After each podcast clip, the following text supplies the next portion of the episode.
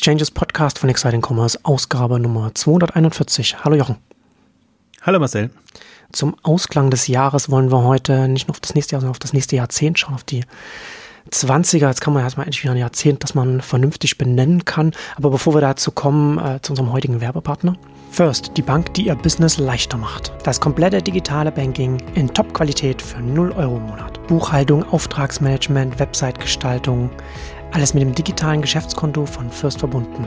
Das First ist die digitale Banklösung, bei der man jederzeit von überall auf alle Funktionen des Kontos zugreifen kann. Bei First kann man natürlich beim Ein- und Auszahlen von Bargeld deutschlandweit an 10.000 Stellen die Infrastruktur der Cash Group und die Filialen der Postbank nutzen. Es gibt auch die Möglichkeit, einen voll digitalen Überziehungskredit zu günstigen Konditionen abzurufen. Und mit der Infrastruktur der Postbank im Rücken ist First in puncto Sicherheit erste Wahl. Und hinzu kommt natürlich lückenloser Datenschutz. Also Top-Qualität für 0 Euro im Monat. Dabei inbegriffen das komplette digitale Banking.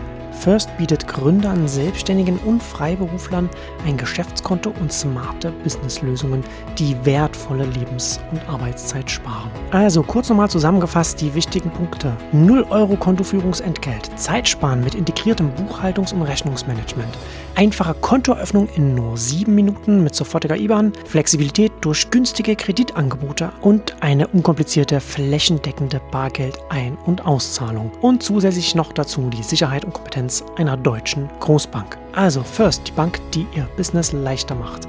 Mehr unter www.firstfyrst.de www.first.de ja, die, das nächste Jahr, die nächsten Jahre, äh, da macht man sich ja ähm, so ein bisschen Gedanken, wenn es so, so ein Jahreswechsel, wie man sich so aufstellt, was man, was man so an, an Plänen hat. Also kann man sich auch an einem anderen Zeitpunkt Gedanken machen, aber das ist immer so ein bisschen das ist ja so naheliegend, nur so im Jahreswechsel sich auch Gedanken zu machen. Und gerade jetzt neues Jahrzehnt. Und wir haben ja uns jetzt auch in den letzten Exchanges-Ausgaben auch ausführlich auch immer mit dem Mobile-Thema beschäftigt.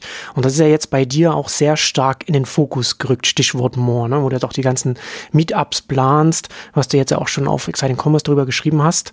Und da wollen wir unter anderem heute auch so ein bisschen darüber reden, was da geplant ist, was, was da auch die Überlegungen bei dir dahinter sind.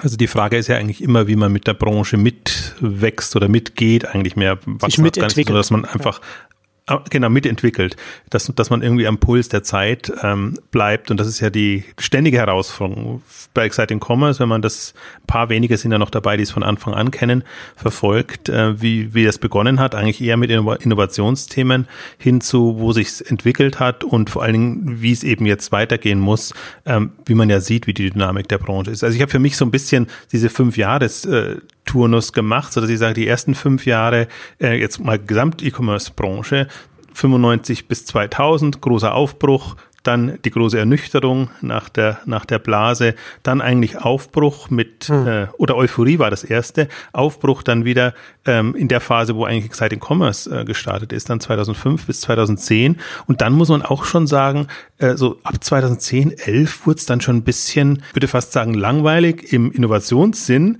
ähm, aber spannend eigentlich eher wegen der Wachstumsthemen, die dann kamen. Dann kam ja auch die K5 deshalb äh, als begleitende Konferenz, vorher aber die Live-Shopping-Days, die dann in Exit münden sollten und eigentlich so ein Forum für Innovationsthemen sein sollten, aber dann kamen die Innovationsthemen nicht mehr und dann hatten auch die VCs die Lust äh, verloren.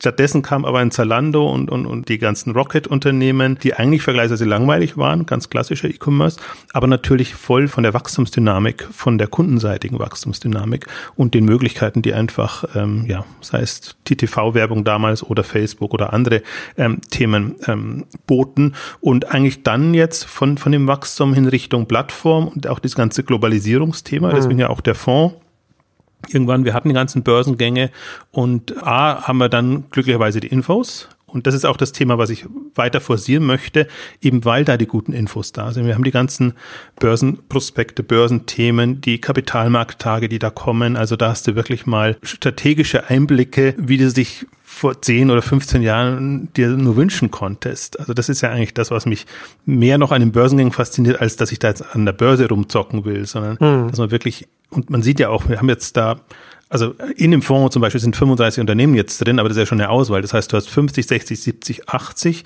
die du hast, die regelmäßig auch publizieren, wo du wirklich vergleichsweise tief in die Strategien reingehen kannst. Also natürlich immer geschönt, klar, niemand wird seine Strategie so neutral darstellen mit allen Vorteilen und Nachteilen, sonst wären Windel.de oder andere ja. Dinge nicht passiert. Aber nichtsdestotrotz hast du als Branchenanalyst äh, Einblicke, hast du harte Zahlen, mit denen du arbeiten kannst, auch wenn die vielleicht nicht so detailliert sind, wie man sich das manchmal wünscht das ist halt der große Unterschied auch zu der Zeit, als ich begonnen habe. Oder ich meine, du machst es fast fast ähnlich lange jetzt äh, jetzt schon. Ähm, auch da war ein Facebook noch nicht an der Börse oder oder andere Unternehmen nicht an der Börse.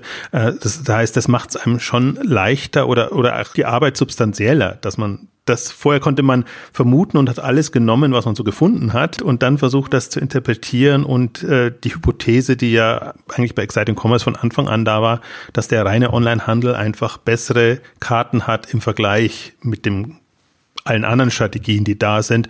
Und das mhm. hat sich ja letztendlich auch bewahrheitet. Zwar liegt der Fokus immer sehr stark nur auf Amazon. Aus meiner Sicht zu sehr auf Amazon, weil ich sehr glaube, dass die spezialisierten Kategoriespezialisten, aber auch die mit den Geschäftsmodellen spezialisierten äh, mindestens so große Karten haben und dass da eigentlich die Dynamik noch da ist und dass das eine Schwäche von Amazon auch ist, dass sie halt dieses, ich sage ja mal, alles für alle sein wollen. Dieses Peak Amazon war, fand ich auch interessant jetzt, was sich so vor der K5 rauskristallisiert hat, was aber jetzt die letzten Zahlen nicht mehr so bestätigt haben. Also nicht, hm. nicht akut, sondern ich finde schon virulent, weil Amazon auf bestimmten auf bestimmte Limits stößt und man eigentlich auch bei eBay gesehen hat, was passiert, wenn du nicht mehr am Puls wachsen kannst. Und diese Gefahr ist, finde ich, bei Amazon nach wie vor da. Deswegen ist das schon dieses, man wird es vielleicht nicht mehr Peak Amazon nennen, aber diese erreicht Amazon so eine Sättig, ich würde es selbst nicht Sättigung nennen, sondern man hat ja jetzt gesehen an den neuesten Amazon-Zahlen einfach die Explosion bei dem Marktplatz umsetzen und im Verhältnis dazu die Beschränkungen bei den Eigenhandelsumsätzen. Und das ist halt eine Amazon-interne Dynamik, die es nochmal zu verfolgen gilt. Also deswegen, wir haben diese Informationen und das ist jetzt auch dieses ganze Glory-Feld, wo ich sage, hm. da das, das war jetzt die ganze Zeit schon und ähm, ich versuche ja da oder jetzt gab es eben auch die Möglichkeit, immer auch wieder innovativere Geschäftsmodelle reinzunehmen. Ähm, ich habe Naked Wines, habe ich jetzt ja nochmal ausführlich behandelt, weil die einfach als, als Clubkonzept im Wein sehr stammkundenaffin eigentlich schon was Spannendes machen und auch etwas, was profitabel läuft, im, wenn man jetzt nicht HelloFresh nehmen will, was halt im Prinzip auch ein spannendes Modell ist, aber wo man immer sagen kann, ja, okay, aber verbrennen halt noch Geld und das, das kann noch nicht das Wahre sein. Also wir haben das, wir haben ein paar chinesische Anbieter, die einfach ähm, spannende Geschichten machen und diese ganzen Stitch Fix und äh, The Real Wheel und wie sie alle heißen, ähm, sind jetzt ja auch an die Börse gegangen. Das heißt, oder Farfetch haben wir das letzte Mal ja schon ein bisschen rumgelästert fast schon, die man halt dann auch ein bisschen, ein bisschen näher beleuchten kann und ich glaube, klar, das kann man immer dann sagen, das sind börsennotierte Unternehmen und wir sind nur ein kleines Einzelhandels Einzelhandelsunternehmen und das kann man alles nicht vergleichen. Das stimmt schon, aber in das kleine Einzelhandelsunternehmen bekomme ich keine Einblicke. Also mich würde ja genauso gern mal interessieren, wie ein Marktplatzhändler, ein kleinerer Marktplatzhändler agiert, wie, wie, wie die, die Kennzahlen sind. Also da kann man eigentlich nicht einnehmen, sondern müsste man eine ganze Palette nehmen. Also diese Marktplatzhändlerstrategien sind schon auch was, was Spannendes, ja. aber halt nicht so transparent, dass man da wirklich was machen könnte. Ja, wäre ja auch interessant, wenn dann in ein paar Jahren dann vielleicht auch dann die ersten großen Marktplatzhändler dann auch an die Börse gehen, weil sie dann groß genug sind. Ne? Das ist ja auch eine Frage der Zeit, bis das dann irgendwann kommen wird. Und das ist halt einfach so eine, ne, so eine Branche, der Onlinehandel, der, als du angefangen hast, noch relativ klein war, also nicht erst da angefangen hat, aber noch relativ klein, aber natürlich jetzt gewachsen ist und, und entsprechend auch in Anführungszeichen erwachsen wird und deswegen du eben auch die Wachstumsthemen in den letzten Jahren hattest, weil das einfach relevante Themen für die Branche gewesen sind und nach wie vor sind. Ja. Also nicht, nicht mehr nicht sind, sondern nach wie vor Wachstumsthemen extrem wichtig. Genau, deswegen bleibt das auch. Und auch die ganzen Akzente, auch dieses, mir ging es ja nie um die Neukundengewinnungsthemen, sondern müsstest ja immer alles, was, was Marketing ist, äh, groß behandeln, sondern immer um standenkundenaffinere Konzepte. Und das ist ja auch das jetzt, was, was die Dynamik entfaltet. Und da hat halt jeder eine andere Strategie. Amazon macht es über Prime-Geschichten, ähm, Stitch Fix hat es über das Geschäftsmodell schon, also ja. Naked Wine nochmal anderes äh, Modell, äh, zur Plus auch, also durch die Kategorie schon getrieben, mhm. einfach eine ganz andere Möglichkeit Möglichkeit. Ähm, das heißt, diese ganzen Themen ähm, sind weiter da und die kann man jetzt eigentlich fundierter denn je äh, behandeln. Deswegen dieser Aspekt wird auch ähm, bleiben, aber wird halt sich beschränken auf diese Unternehmen und du, man wird halt nicht mehr Kraut und Rüben und wer halt gerade eine Finanzierungsrunde bekommt, ähm, wird dann reingenommen, ähm, weil man eben merkt, okay, das ist dann offenbar einer, außer er bekommt jetzt ganz große oder dass man halt sieht, das ist jetzt wirklich oder hat ein spannendes Geschäftsmodell, dass man sieht, das ist wirklich was Neues oder Einzigartiges. Aber ähm, die die Kunst oder die Herausforderung ist ja dann schon immer sich ein relevantes Set rauszupicken und die kontinuierlich ähm, zu betrachten, als jetzt da kreuz und quer zu springen und dann oftmals auch einen Eindruck zu vermitteln, der nicht da ist, weil diese VC-Sicht oftmals auch, das ist halt wirklich Herdentrieb. Also das ja. Thema, was sie gerade mögen, gibt's, also wie, wie die Groupon-Welle damals, dann gibt's halt endlos viele ähm, aber das macht ja an sich auch nicht spannender. Aber wenn du halt gerade nichts anderes hast, dann ist das natürlich das, das, Reizvolle, dass du das betrachtest. Deswegen zu der Zeit haben, haben wir das ja auch gemacht. Das war, war so 2011, hm. ging das dann los, so als, als die, als die schwierige Phase begann, sage ich jetzt mal unter Innovationsgesichtspunkten.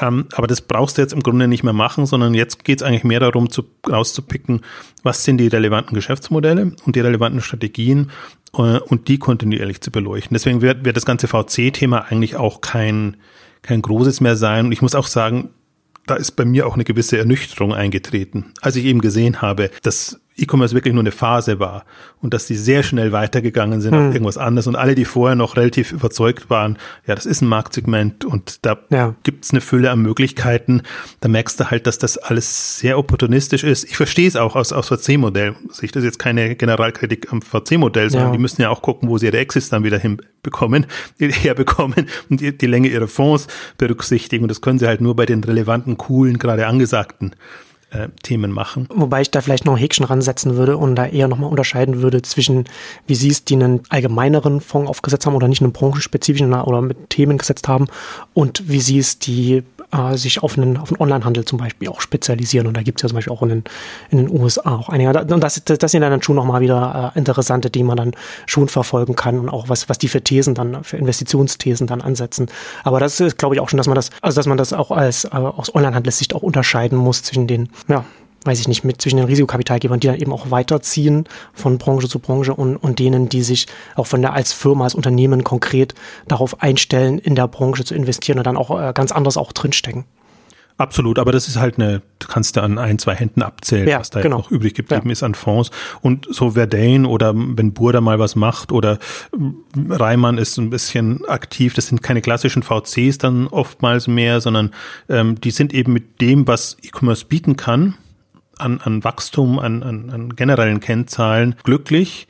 Ähm, ein VC sieht halt attraktivere Felder in, in anderen Bereichen. Also ja. kann man alles nachvollziehen, ist aber auch, ähm, also muss man dann genauso opportunistisch betrachten. Also man gibt halt kein Geld für den E-Commerce in dem Sinne oder äh, es gibt nur die Spezialisierten, da muss man sich anders behelfen. Also das Geldthema wird schon weiterhin ein, ein, ein großes sein und bleiben und ich finde es auch bedauerlich, weil ich die, die Chancen ja sehe. Mhm aber man kann sich nicht an den bestehenden Strukturen ähm, orientieren und daran festmachen. Also deswegen, wir haben das Segment, wir haben es über, über, über die börsennotierten, auch noch Wachstumsstrategien sind es ja meistens noch ähm, in, in dem Feld und die anderen Themen, die jetzt kommen, und wir werden sicherlich noch eine Ausgabe machen, auch so ein bisschen zehn Hypothesen für das äh, nächste Jahrzehnt, ist so ein bisschen was, was mir vorschwebt, auch für die, für die K5 ein bisschen ähm, äh, programmatisch, weil ich glaube schon, es wird ein spannendes Jahrzehnt. Also so unspannend oder unspektakulär eigentlich der letzte war, jetzt was, was jetzt sagen wir Innovation und, und mhm. diese Themen angeht, so glaube ich, spektakulär kann das nächste werden, ja. weil ich jetzt eben diese Mobile-Themen an einem Punkt sehe, wo ich sage, jetzt können wirklich spannende neue Dinge passieren im E-Commerce mit den Erfahrungen und das haben wir in der letzten Ausgabe ja ausführlich äh, besprochen im Prinzip, wo die, wo die, wo der Nachholbedarf ist, wo auch im Prinzip die Themen sind, ähm, die von denen der E-Commerce profitieren kann. Und wenn es die Etablierten nicht machen, dann machen es Newcomer. Also ich glaube schon, dass da wieder eine, eine, eine Startup-Welle oder eine Newcomer-Welle auf uns zukommt. Hm. Und ich glaube halt, dass, dass das die, also wenn wir jetzt das Spektrum haben, vom nennen Sie es mal ein bisschen plump Frontend, aber von der User Experience in der App-Ansprache und äh, das kann vom Service bis zum visuellen äh, Moment gehen. Also super viele Möglichkeiten da. Ja. Bis runter zur Infrastruktur. Und das haben wir ja auch schon angedeutet in dem ganzen Logistikbereich. Alles, was jetzt im, im Grunde ist jetzt auf, auf der Technikebene, diese Plattformisierung, nenne ich es jetzt mal, passiert, aber eher so auf der Online-Plattform Marktplatzebene und das passiert ja jetzt im Logistikbereich und in den anderen Bereichen, in wirklich Hardcore-Infrastruktur, wo du einfach auch was, was mhm. bauen musst, Lager, Lagerhallen oder eben einen Logistikdienstleister, also einen Paketdienst oder Lastmile-Service etc. auf die Beine stellen musst. Also deswegen, das sind auf allen Ebenen riesige Umbrüche, ja die da zu erwarten sind. Also deswegen gibt es schon genügend Stoff. Ja, genau. Und vor allem äh, in, interessanterweise natürlich dann auch nochmal ganz andere, schnellere Dynamiken, die, die jetzt äh, auf uns zukommen werden. Ich finde das ja immer äh, ganz interessant da auf äh, Jeff Bezos sagt das ja ganz oft in den Interviews, dass Amazon damals ja nur möglich war, weil es eben schon die Internetinfrastruktur gab, auf die Amazon aufsetzen konnte. Und er, und er sagt dann, führt dann als Beispiel dann immer an, dass sie mit AWS auch so eine Infrastruktur bereitstellen wollen für andere Unternehmen, die dann darauf aufbauen können. Und das ist ja das auch, was passiert ist. Ne? Dass das Cloud Computing, AWS oder Microsoft Azure Google äh, Cloud Engine oder wie, wie fällt gerade der Name nicht ein, wie es bei Google heißt. Ähm, aber diese, diese Cloud-Anbieter haben es natürlich ermöglicht, ne, dass man das sehr viel schneller dann auch als, als Startup oder als, als junges Unternehmen wachsen kann, weil man eben keine Serverräume braucht, weil man nicht erst Hardware kaufen muss, die dann zusammenbricht, wenn man dann doch mal schnell Erfolg ist und einfach schnell, flexibel die Kapazitäten hochfahren kann. Genau das Gleiche sehen werden wir jetzt in den nächsten Jahren bei der Logistik sehen, dass man dann eben nicht erst alles selbst aufbauen muss oder auf Anbieter setzen muss, die nicht mehr den modernen Ansprüchen äh, entsprechen, sondern dass man eine, eine modernere Logistikinfrastruktur hat, auf die man dann als Newcomer dann einfach setzen kann und dann entsprechend schneller dann auch das Geschäft ausrollen kann. Das war jetzt die positive Sicht, wenn man als Newcomer sitzt. Und wenn man, wenn man sich in die, Chin Rolle der Chinesen versetzt, auch die können gut drauf aufsetzen und, und das ja, alleine genau, das ist eher das Streckenszenario, ja, das, das, das, das, da kommen genau. kann. Äh, ja, ja, ich meine ja. positiv im Sinne neutral, genau. Also ja. erwarte ich auch und ich, du hast das Stichwort eigentlich gegeben. Dynamik ist, ist der Punkt. Ich glaube, das unterschätzen alle. Momentan ist wieder so eine, so eine gesättigte Phase und so mhm. gewisserweise auch so ein bisschen Selbstgefälligkeit. Mhm. Ähm, wir wissen doch jetzt, wie es geht. Wir haben alles gemacht und, und wir machen jetzt mal so und, und, und gehen da voran und gucken eher so auf unsere direkten Konkurrenten mhm. und ähm, stehen da eigentlich ganz gut da.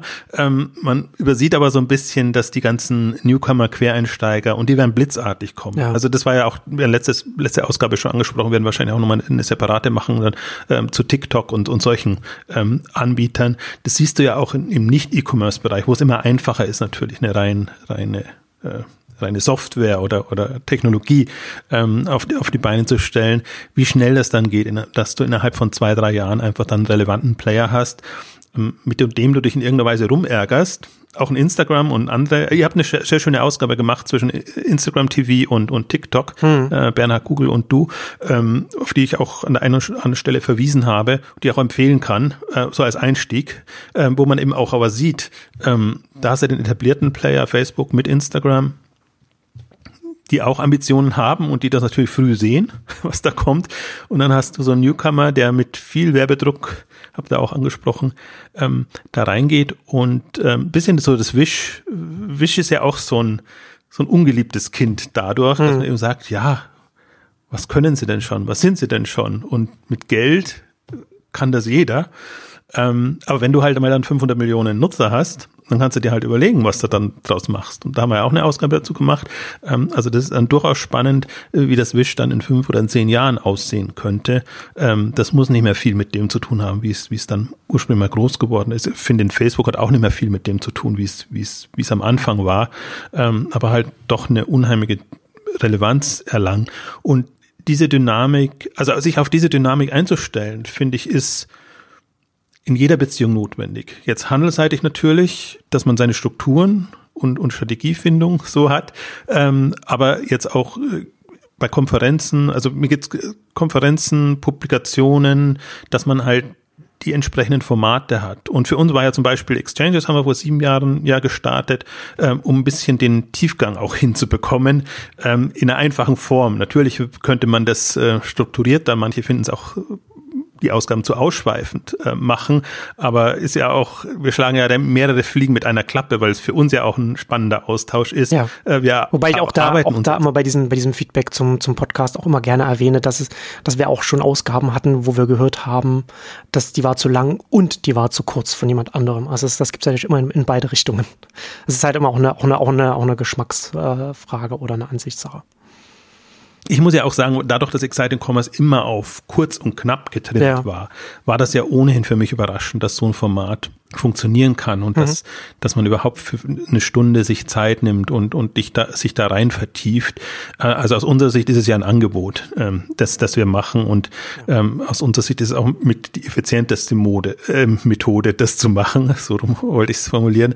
Ähm, und ähm, das Feedback ist aber immer noch erstaunlich. Also das ist ja ohnehin mehr Feedback auf, auf Podcast als auf Blog und äh, alles andere. Und äh, ich merke halt auch, dass da danke an die Hörer, dass viele auch durchhören und, und an, an Punkte anknüpfen, die wir eigentlich am Ende besprechen. Und mhm. dann ist es nicht so, ja. also einige werden sicherlich auch aussteigen. Äh, jeder nicht, nicht jedes Thema ist für jeden gemacht. So ist, so ist ja auch gar nicht die Idee. Ähm, aber im Prinzip, also kannst du mal vom Aufwand äh, beschreiben, ähm, um, um so eine Stundenausgabe zu machen, die wir eine Stunde aufzeichnen mit Vorbereitung drumherum, da bräuchte man das X-fache an Zeit, um das zu schreiben, zu strukturieren, aufzubereiten, geschweige denn das auch nochmal dann zu lesen, ist, auch noch ein Punkt. Ähm, und in, inzwischen mache ich es ja schon so, und das ist auch so ein bisschen dieser, dieser das Label More, was ich jetzt da etablieren möchte, auch, ähm, dass es halt auch im Blog wieder tiefgehender analytischer ist mit so Listen. Also 20 Erkenntnisse aus den Amazon-Ergebnissen zum Beispiel habe ich gemacht. Ähm, und, und dass man wirklich nochmal in, in, in dann auch wieder vergleichsweise kompakter Form durchaus die Themen auch nochmal aufbereitet, die wir im Podcast in eigener Form, in der einen oder anderen Form schon vorbesprochen haben oder danach nochmal besprechen wollen, aber schon immer die, die relevanten Themen. Also das, deswegen ich, ähm, ist halt auch eine Frage, ich glaube, es kommt auf die Dynamik, die Agilität und die Formate dann letztendlich an. Wie bringt man auch die Gedankenerkenntnisse, ich möchte jetzt nicht zu hängen, hochhängen, aber dass man, was man sich so überlegt, in eine Form, so dass es auch vermittelbar und, und, und kommunizierbar ist. Ich meine, das sind wir beide in der, in der großen Herausforderung. Du bist ja immer der, der die großen Aufsätze schreibt, dann bei Neunetz. und ähm, ja. Was, was auch gut ist, äh, also nicht, aber, aber was halt eine ganz andere Form ist, ne? Und, und äh, wo ich genau weiß, wie, wie lange du da drin hängst und äh, erstmal sich vorab die Gedanken zu machen, das dann schreiben und dann äh, wird halt gelesen oder nicht gelesen, je nach Thema. Bei dir ist es ja auch so, dass, dass oftmals wahrscheinlich auch die Themen dann ankommen, die, die, jetzt, die einem nicht so wichtig. Ronald, du hast ja gesagt, du machst ja schon lange. Ich bin, hatte jetzt eine 13 Jahre äh, Jubiläum bei mir beim, bei, bei Neunetz.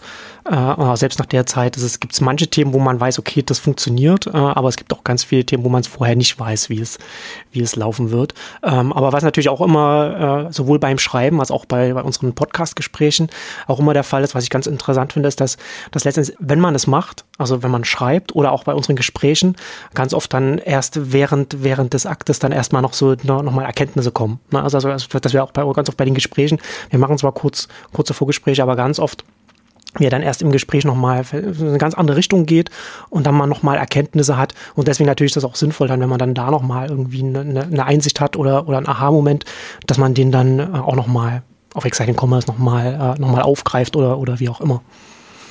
Ja, oder du machst es auch mal bei, manchmal bei Neunetz, dass, genau. dass du auf Punkte nochmal hinweist oder auch, auch die, die Ausgaben dann entsprechend nochmal aufgreifst. Und ich finde jetzt die letzten Ausgaben, die waren ja wirklich auch, also ich, ich glaube, je, je, je weiterführend wir sprechen, umso spannender wird es auch für uns, vielleicht für die Hörer nicht so ganz, aber, aber wir versuchen uns ja wirklich die, die Zukunftsthemen damit zu erarbeiten, auch so ein bisschen die, die Struktur reinzubringen. Also das ganze Thema China, was wir uns ja, dieses ja. Jahr, ja.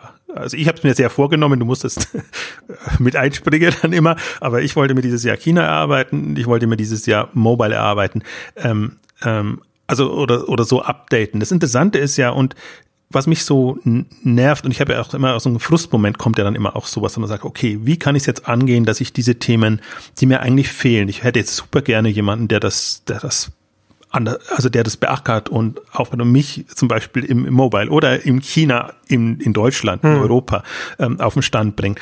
Passiert aber nicht. Also das heißt, da muss man sich selber irgendwas überlegen. Ähm, und zum Beispiel, ich habe mir das nochmal angeguckt, wir haben zwar über 20 Mobile-Ausgaben gemacht in den Exchanges über die letzten Jahre. Das heißt, es ist nicht so, dass wir das Thema äh, nicht beackert hätten. Ja. Ich habe es nur bei Exciting Commerce selber nicht gemacht, hm. äh, weil es mir immer zu zu aufwendig und zu unstrukturiert ist. Das Problem bei Mobile ist einfach, du kannst nicht mal so schön auf die Webseiten verlinken und das alles machen. Deswegen muss man sich im Prinzip ähm, andere Formate ähm, finden, erfinden äh, und man kann es auch nicht mehr so auf einer abstrakten Ebene nur machen, sondern du hast mir mal den schönen, auch undankbaren Tipp gegeben, es geht halt nicht anders. man muss die App auch nutzen und man muss sie sich downloaden und das machen und, und ähm, das rein auf strategischer Sicht zu betrachten, wie man es bei vielen anderen Handelsmodellen machen konnte. Ob das jetzt linksrum oder rechtsrum aufbereitet ist, ist egal. Das eine ist ein Abo-Dienst, das andere ist ein, ein Shopping-Club oder sonst mhm. irgendwas. Es geht ja nie um die, um die operativen Geschichten, es geht immer um die Strategie. Aber eine Mobile-Strategie verstehst du eigentlich erst so richtig, wenn du dann auch tief einsteigst. Und, und das sind alles so Themen oder Herausforderungen. Ich meine, ich befasse mich jetzt seit zwei Jahren überlege ich mir, wie, wie ich das Ganze so drehen kann und, und strukturell so machen kann, ähm, dass man das auch mit überschaubarem Zeitaufwand dann hinbekommt und trotzdem Interesse weckt. Und Mobile-Themen sind jetzt gerade sicherlich nicht die gefragten Themen, weil die Welle ist durch und alle sind jetzt auf AI und haben ja gesagt, mhm. AR und, und wie es halt heißt, also die coolen ähm, Technikgeschichten. Aber aus strategischer Sicht ähm, ist, ist Mobile eigentlich jetzt super spannend, weil eben die Nutzer da sind, äh, die, die Marktdurchdringung groß ist und ähm, die Mobile Play, also die Mobile Pure Player auch kommen. Ähm, das ist ja auch noch, wir haben ja die Picnics, wir haben Enjoy, äh, wir haben, wir haben die Wish und, und wie sie alle heißen. Ähm, das heißt, die werden ja auf jeden Fall das Feld bereiten und deswegen müssen, müssen die anderen in irgendeiner Form hoffentlich nicht darauf reagieren, aber eine Strategie finden, wie sie das auch, wie sie dem etwas entgegensetzen. Und das ist eigentlich jetzt so dieses More für Mobile Retail. Das hat durchaus mehrere Bedeutungen, wo ich mir auch denke, okay, wie kann man das Thema Mobile angehen? Wie kann man es auch so angehen, dass man da wieder eine gewisse Dynamik reinbringt oder zumindest auch die Leute anzieht, die gerade jetzt Lust drauf haben. Hm. Und das mögen nicht alle sein, aber das muss auch nicht sein. Und deswegen eben auch die, die Meetups, die wir dazu machen oder eigentlich die Konferenz, mit der hat es ja begonnen, die war, war für mich auch nochmal super spannend, weil du dich dann auch nochmal dir auch nochmal Gedanken machst, was sind eigentlich die relevanten Themen in dem Mobile-Kontext. Das haben wir vieles in der letzten Ausgabe ähm, abgearbeitet, deswegen müssen wir da nicht im Konkreten drauf eingehen, aber das war so ein bisschen für mich der Ausschlag und ähm, das Feedback war auch super. Also die, die da waren, waren durchaus angetan, was sie, was sie an Impulsen bekamen und, und ähm, auch, auch spannende Diskussionen, die in dem Kontext nochmal aufgekommen sind. Das ist jetzt ohnehin gerade für mich das Spannende, dadurch, dass es das ja so öffentlich auch versuche zu spielen oder, oder unter die Leute zu bringen, bekomme ich natürlich auch immer sehr schnell auch direktes Feedback. Und das ist manchmal, kommt es woanders her, als man eben denkt. Und dann entwickelt sich das auch eine andere Dynamik. Also das ist, Meetup war eigentlich jetzt mehr auch so gedacht, mal so ein Stein ins Wasser werfen und gucken, was rüberkommt. Mhm. Und ob man überhaupt eine Möglichkeit hat. Die Idee war eigentlich immer, lass uns das möglich mit Partnern machen und bei Leuten vor Ort die ein Interesse haben, müssen nicht direkt mobile-affin sein, aber müssen zumindest im, ja, sagen wir mal, in dem, dem Kontext aktiv sein. Ja. Und ähm, dann ist, das ist immer. Endes, ist das letzten Endes nicht auch ähnlich, wie du damals mit den Roundtables angefangen hast, aus denen dann die Live-Shopping-Days wurden? Absolut. Deswegen ist für mich das auch quasi nochmal ja. Déjà-vu so ein bisschen. Ja. Und, und auch, auch so eine ähnliche Phase, weil Exciting Commerce ist ja auch aus so einem Frustgefühl entstanden, mhm. ähm, dass ich mir gedacht habe, es gibt so viele spannende Dinge in dem E-Commerce-Thema und es ist eigentlich, damals war ja noch viel weniger. Da gab es ja eigentlich gar nichts, was über E-Commerce berichtet wurde, sondern wenn dann vielleicht ein bisschen Multichannel oder so. Hm. Äh, also da, da war das Frustlevel auch schon sehr hoch und nochmal ein anderes. Aber genau so, ja. Und das Interessante ist ja auch zum Beispiel jetzt den ersten, äh, ähm, das erste Meetup in, in Hamburg machen wir jetzt ja auch mit, mit äh, inzwischen heißen sie Otto Group Digital Solutions und Shopping24, witzigerweise auch äh, die zu der Zeit, der ersten Zeit, der Roundtable-Zeit, Match gemacht haben. Ähm, das hm. heißt im Prinzip dieselbe, eine ähnliche Konstellation ja. wieder und die waren auch sehr sehr schnell bereit und haben gesagt, ja, okay, jetzt haben wir auch, oder die hatten damals schon gute Räumlichkeiten, haben wir Räumlichkeiten, wo, wo man das machen kann. Und das ist jetzt nicht ähm, aus einer Mobile-Sicht heraus, sondern eher aus einer Sicht heraus, ähm, wie kann man denn ja, Leute zusammenbringen und, und, und, und Dinge machen. Ähm, und ähm, jetzt äh, was daraus wieder entstanden ist, ist, ist so ein Hub-Konzept, dass ich mir sage, okay, es werden sich sicherlich Städte finden, meistens ja immer die Metropolen, aber ich hoffe auch die ein oder andere ähm, kleinere Stadt, wo man das meinetwegen ähm, monatlich machen kann oder alle zwei, drei Monate machen kann. Da kristallisiert jetzt gerade Hamburg raus, wo wir schon, sagen wir mal, für zwei, drei Termine potenzielle Meetups haben, jetzt im ersten Quartal gesichert, München ähnlich, äh, wo im Prinzip schon zwei Termine feststehen und ähm, wir die Option oder noch zig Möglichkeiten hätten für weitere, ähm, so dass man das auf regionaler Ebene dann nochmal weiterführen, vertiefen kann. Und was mir ja da so vorschwebt, ist neben den strategischen Themen einfach auch wirklich, ich habe es jetzt mal App-Kritik genannt, ähm, mhm. wirklich in so eine Einzelbesprechung reingeht. Also entweder die die, äh, die App-Entwickler, und da haben sich jetzt auch die eine oder andere gemeldet, die mhm. ich so für mich nicht okay. am Radar hab, hatte, ähm, ihre Strategien vorstellen, beziehungsweise dass jemand Neutrales, ähm, und wenn sich niemand anders findet, dann ist dankbarerweise Rupert wäre bereit, äh, das in Hamburg dann zu machen, ähm, einfach sich eine App vornimmt und einfach mal beschreibt, was er dran gut und schlecht findet, so dass man dann auch wieder in eine Diskussion einsteigen kann. Ähm, weil ich möchte halt nicht, also ich habe es jetzt mal arbeitstitelmäßig auch so ein bisschen äh, Mobile für Fortgeschrittene genannt, weil ich möchte ja nicht sozusagen, wie mache ich jetzt als Online-Händler einen Mobile-Shop, geschweige denn, wie mache ich ein responsive Design, äh, so dass ich dann wieder ja. alles abgedeckt habe. Also das sind für mich auch. Sondern eher, was sind, was sind die, die heutigen relevanten Themen und Fragestellungen, mit denen man sich auseinandersetzen muss? Absolut. Und ja. das hat mit App-Design zu tun, das hat mit User-Interfaces zu tun und das hat einfach mit, mit wirklich Strategien zu tun, die auch so ein bisschen aus in deinem Metier sind. Also wenn, wenn du dich mit einem, einem Facebook, Instagram oder anderen mhm auseinandersetzt, dann machst du das natürlich nicht aus einem, wie sieht der Screen designed aus, Aspekt heraus, sondern was, was sind die Mechaniken und, und, und, und die Logiken, die dahinter, die, ja. die das treiben und, und ja. die es einfach oder auch nicht so einfacher machen. Und auf das Level möchte ich jetzt eigentlich gerne auch im E-Commerce ähm, heben. Ähm, Im Prinzip, es gibt ja Vorreiter. Es war so schön, weil, weil Tarek Müller sich dann gleich gemeldet hat, als, als ich angedeutet habe, dass wir About You vielleicht unter die Lupe nehmen in, in, in Hamburg. Also gesagt habe, ah, aber da kommt jetzt 2020 dann unsere neue App. Erstmal langsam ausgerollt und dann, äh, weiß nicht, Mitte des Jahres wird es vielleicht voll soweit sein und die aktuelle ist doch so 2018. Ja, umso interessanter es jetzt zu machen und, und dann den Vergleich zu haben dachte ich mir auch. Eigentlich müssen wir gerade deshalb jetzt nochmal die Lupe nehmen, weil You wird auch jetzt von, von Leuten, die tiefer drin stecken, als, als gutes Beispiel genannt. Und deswegen, ich wollte nur sagen, so Zalando, About You sind ja schon die, die tendenziell in Streams denken, tendenziell Personalisierung und, und solche Sachen machen, also relativ weit vorn sind, auch wenn es mich jetzt noch alles nicht ganz glücklich macht. Äh, ich könnte mir das schon noch ein bisschen, wie soll ich sagen, nicht so klassisch E-Commerce-artig vorstellen. Wobei das ist immer alles relativ. Da würde, ich weiß genau, was Tarek dagegen sagen würde. Wir haben doch die Influencer und wir machen ja schon alles Mögliche und wir haben die Events ja. und alles drumherum. Ja. Ähm, stimmt auch, aber da kann man, glaube ich, halt in unterschiedliche Richtungen äh, dann, dann diskutieren und überlegen. Und ich finde auch gerade bei dem Thema und aus der Falle möchte ich im Prinzip ja wieder raus, dass alle, momentan hat man ja schon wieder das Gefühl, es gibt quasi schon ein Rezept, wie man eine Mobile-Strategie macht wie der Mobile Shop aussehen muss und wie die Optimierung aussehen muss, wie die Vermarktung aussehen muss und all das. Mhm. Und das finde ich halt sehr gefährlich. Und ähm, also gerade wo ich mir denke, guckt euch da mal jenseits des E-Commerce an, was, was sich da tut. Und ähm, also da, da glaube ich eben an eine, an eine große Dynamik und manche halten sie dann immer auch äh, für naiv oder denken, warum kommt er jetzt mit den Mobile-Themen?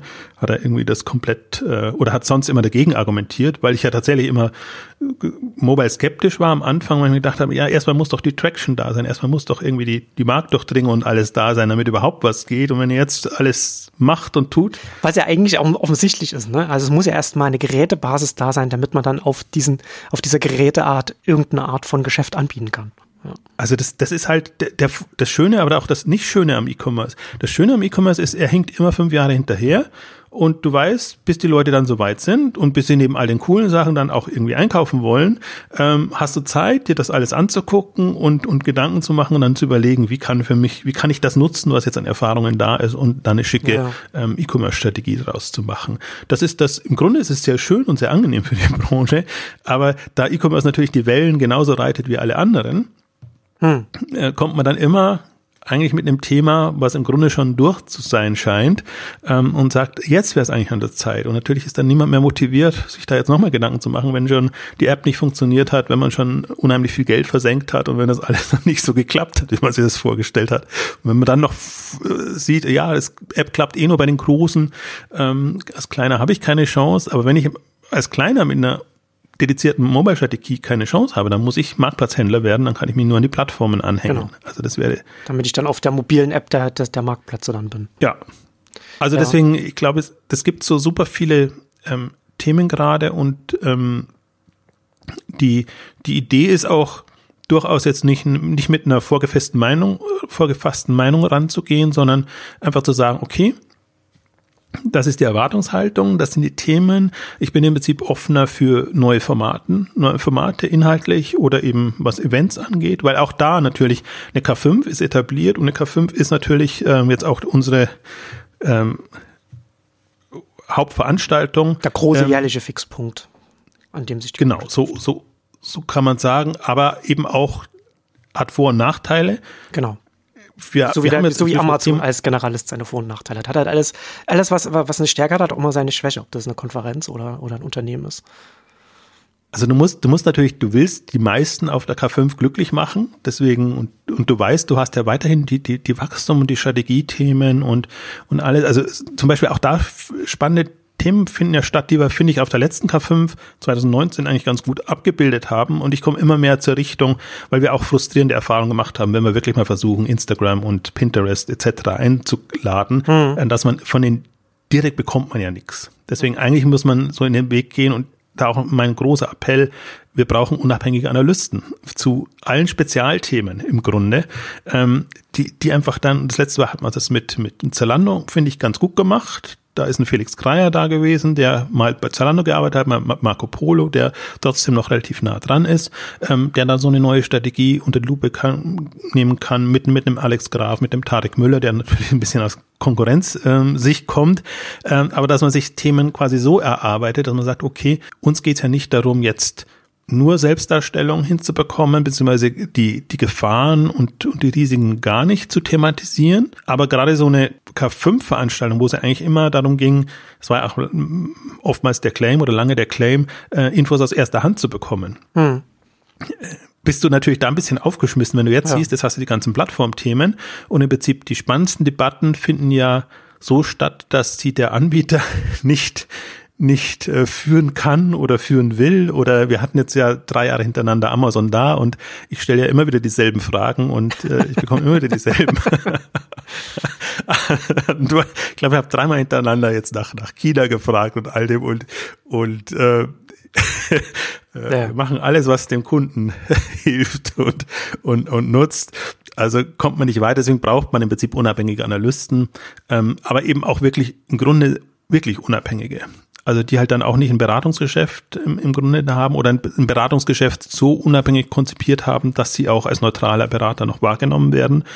Ähm, es hilft dir auch nicht, wenn du jetzt jemanden hast, der nur der, der Marktplatzhändler berät, der, der wird dir andere Erkenntnisse liefern.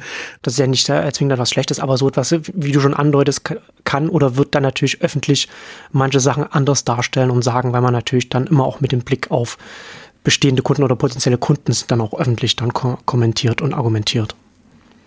Das ist halt immer so ein bisschen die Herausforderung. Du hast, also wen hast du jetzt schon als unabhängigen Analysten?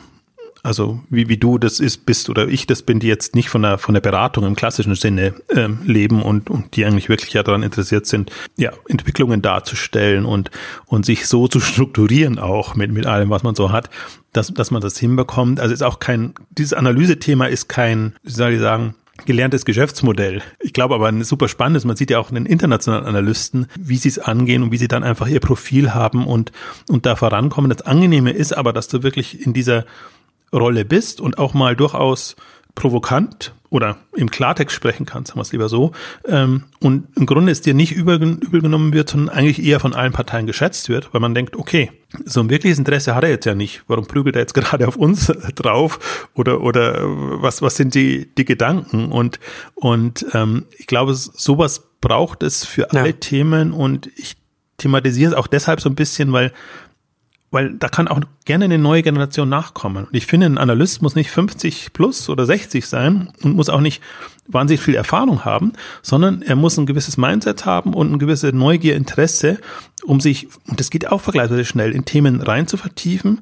Und auch da ist ja Learning by Doing indem du dich mit den Strategien befasst und indem du dich intensiver damit befassen kannst, bist du ja sehr schnell sehr viel weiter als andere, die das eben auch noch machen in irgendeiner Form. Und dann auch gerade, wenn die Beratungshäuser ihre Studien rausgeben, wo das meistens so der Nachwuchs macht und äh, irgendwas zusammensammelt, wo, wo du dann auch denkst, ja, ja, ja, toll, aber das war jetzt äh, Also von Tiefgang ist, ist, kann nicht die Rede sein, aber es reicht eben, um die Beratungsthemen unterzubringen.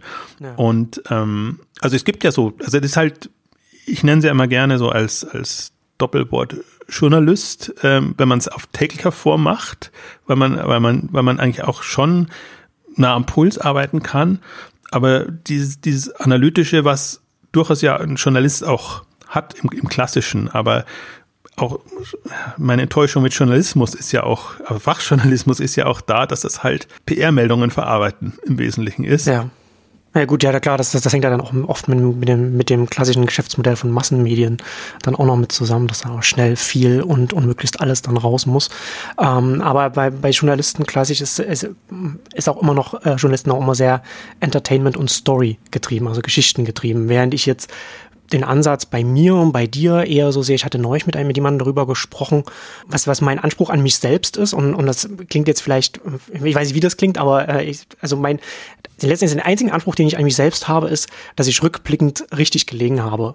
Ja, und das also, ne, da bringe ich halt wenig, da bringe ich halt wenig irgendwie mit, mit, also deswegen versuche ich auch immer meine eigenen Prämissen zu hinterfragen und, und, und natürlich bringt man Prämissen mit. Natürlich hat man irgendein, irgendein Weltbild, dass man, dass man anlegt, ein Bild von wie Wirtschaft funktionieren könnte oder funktioniert, wie, wie, wie Menschen sind, wie sie reagieren könnten und so weiter. Aber wenn man den Anspruch hat, dass man möglichst richtig gelegen hat, rückblickend, dann, dann versucht man ja immer möglichst nah an die Essenz dessen ranzukommen, was man sich gerade anschaut. Und das hat dann dann nicht zwingend etwas mit mit einer schönen Geschichte zu tun, in die man das verpackt, weil man dann halt vielleicht eben dann noch was, ja, da macht man, da sieht man halt irgendwie zwei, drei Dinge und macht dann halt einen Trend draus oder so weiter und so weiter, ohne vielleicht wirklich noch die nächsten zwei Schritte zu gehen, die nächsten drei Gedanken zu machen und zu denken, ergibt das überhaupt Sinn? Und natürlich läuft man natürlich dann auch immer ganz, ganz oft Gefahr, dass es mir zumindest immer wieder passiert, dass man natürlich dann auch Perspektiven hat, die dann gerade nicht zum Zeitgeist passen.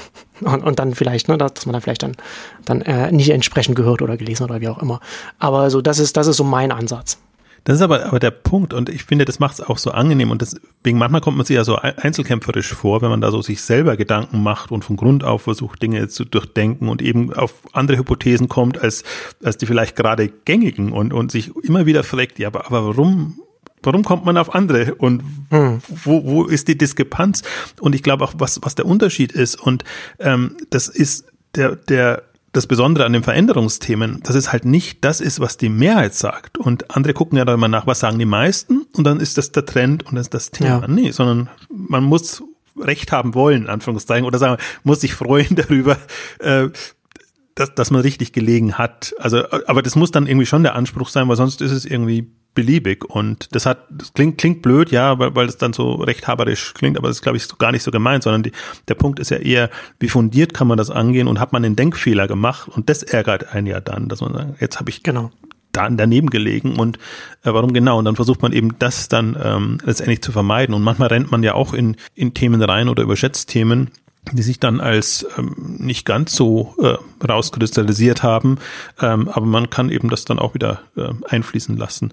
Ähm, ich glaube auch, das, das ist auch so ein bisschen der Unterschied, aber das ist aber auch die, der Punkt dann, dass man relativ standhaft dann auch argumentieren kann und eben nicht so von der, von den Meinungen der anderen oder von der Mehrheitsmeinung abhängig ist. Aber deswegen ist es halt auch so wichtig, unabhängig äh, zu bleiben, weil ansonsten klar, wenn, wenn, wenn du damit deiner gegenteiligen Meinung dem Geschäft in Anführungszeichen schadest, mhm. dann ist natürlich klar, dass, dass du dann äh, zurückhaltender wirst oder von dem Unternehmen, für das du arbeitest, ähm, eher zurückgehalten wirst. Nur wenigen gelingt das. Und Alex Graf ist ja ein gutes Beispiel eigentlich, äh, der, wo, wo auch nicht immer alles ähm, Spriker hilft, was er dann so, ähm, so sagt und, und, und die Einschätzungen, die er hat.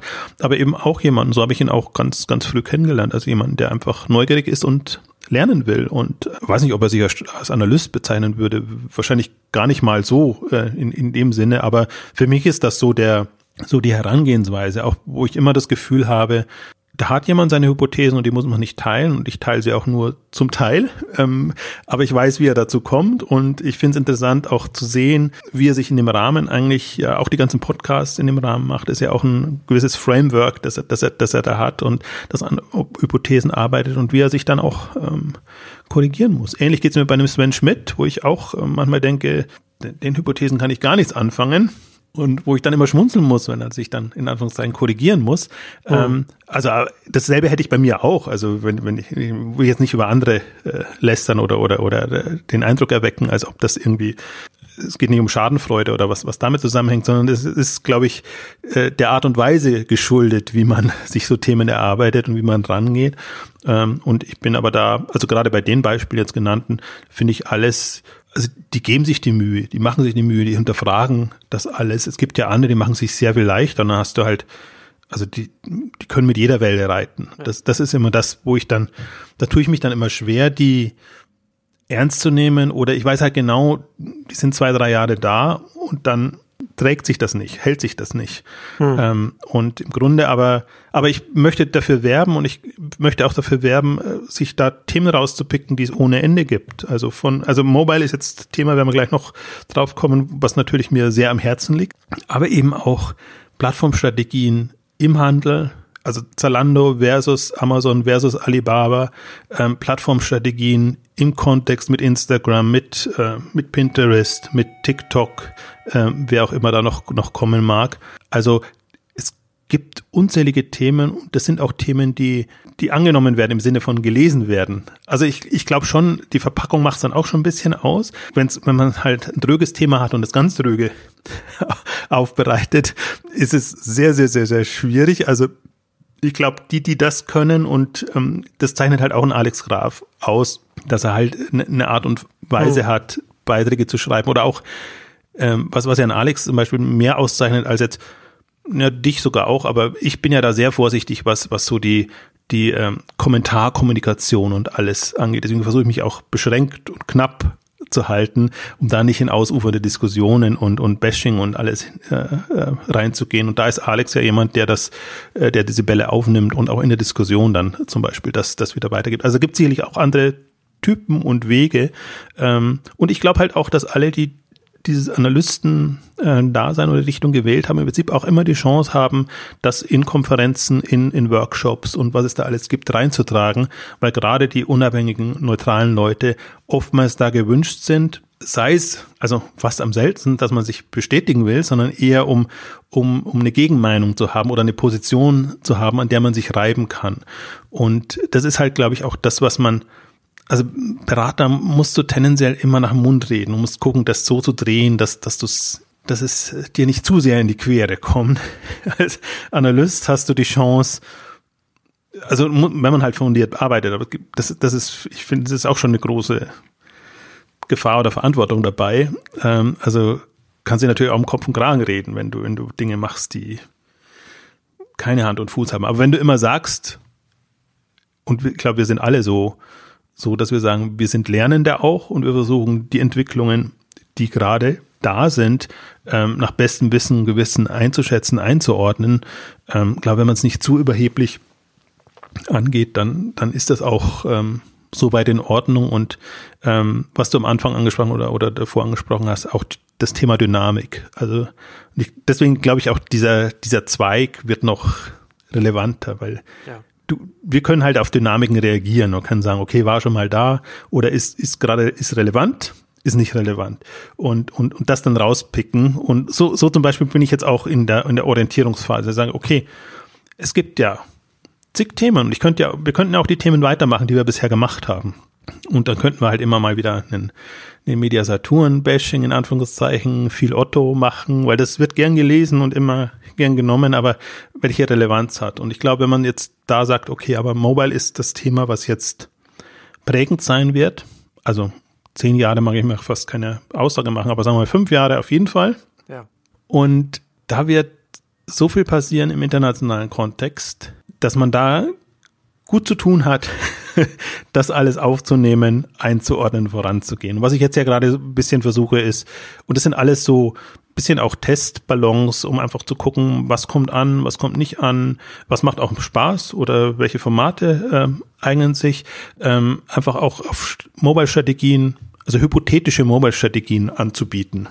Man einfach sagt, okay, die also das, was jetzt alles da ist, das reißt mich noch nicht vom Hocker. Ähm, aber welche Potenziale oder Möglichkeiten hätten denn die, die jeweiligen Anbieter? Habe ich jetzt ja Beispiele bis zu Reuter, Reuter-Ikea gemacht, äh, zu QVC. Sie wollte ich noch ein, ein zu eBay auch, auch machen. Äh, Douglas hatten wir, weil, weil sie auf der Konferenz waren.